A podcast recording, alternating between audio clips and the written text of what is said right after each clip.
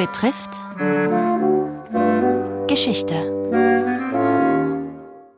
Diese Woche die Grundlage von Gerechtigkeit und Frieden. 75 Jahre Allgemeine Erklärung der Menschenrechte.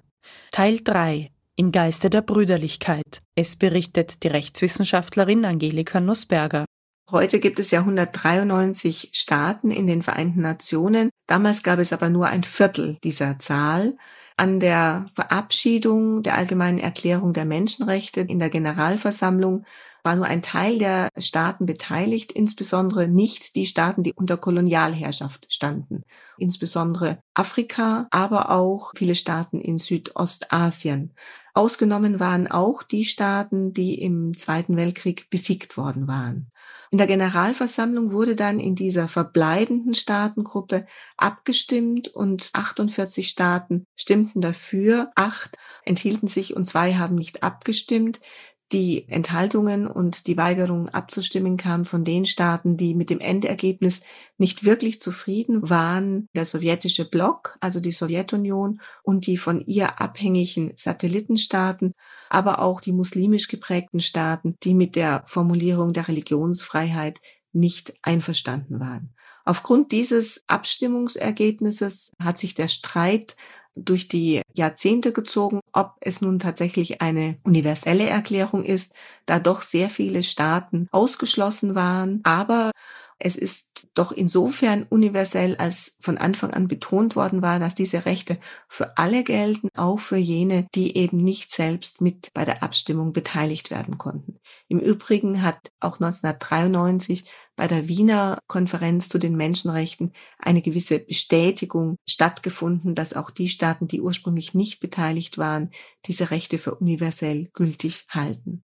Eine Möglichkeit, die Charta durchzusetzen, gibt es nicht im eigentlichen Sinn, weil es ja nur eine Deklaration ist, die nicht bindend ist. Von daher kann es keinen Durchsetzungsmechanismus geben wie bei einem verbindlichen Vertrag.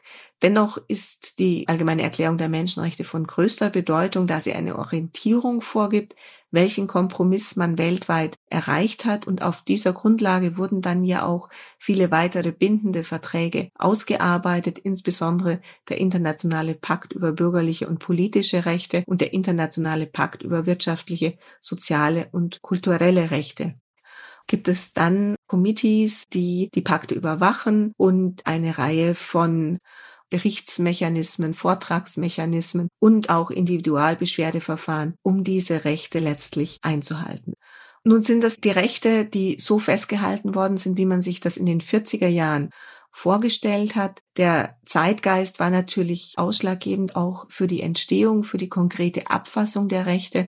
Heutzutage würde man das sicherlich anders machen. Es gibt auch entsprechend einen Entwurf in einer diskriminierungsfreien Sprache, das ist aber hochproblematisch. Zum Beispiel hat man den Geist der Brüderlichkeit durch den Geist der Solidarität ersetzt. Aber damit schneidet man im Prinzip die historischen Wurzeln ab, denn dieses Wort Brüderlichkeit stammt natürlich von der französischen Revolutionsidee Liberté, Égalité, Fraternité, also die Brüderlichkeit war eine philosophische Grundidee. Wenn man sie nun durch Solidarität ersetzt, ist das ein vollkommen anderes Konzept, das im Prinzip auf der katholischen Soziallehre beruht und dann in der Arbeiterbewegung aufgegriffen worden ist. Also man wechselt im Prinzip die Wurzeln aus und dazu hat eigentlich niemand eine Legitimation. Im Übrigen kann man, wenn man die allgemeine Erklärung der Menschenrechte liest, doch auch heute noch feststellen, dass die Rechte so formuliert sind, dass sie im Wesentlichen auch für unsere Zeit eins zu eins gelten, also willkürliche Verhaftung, Recht auf Zugang zum Gericht, Meinungsfreiheit, all diese Rechte, die dort garantiert werden, sind auch die Rechte, die wir heute noch für wesentlich erachten. Im Geiste der Brüderlichkeit, der dritte und letzte Teil der Reihe, die Grundlage von Gerechtigkeit und Frieden, 75 Jahre Allgemeine Erklärung der Menschenrechte. Erzählt von der Rechtswissenschaftlerin Angelika Nussberger, Direktorin der Akademie für europäischen Menschenrechtsschutz an der Universität Köln. Gestaltung Barbara Wolfing, Redaktion Robert Weichinger.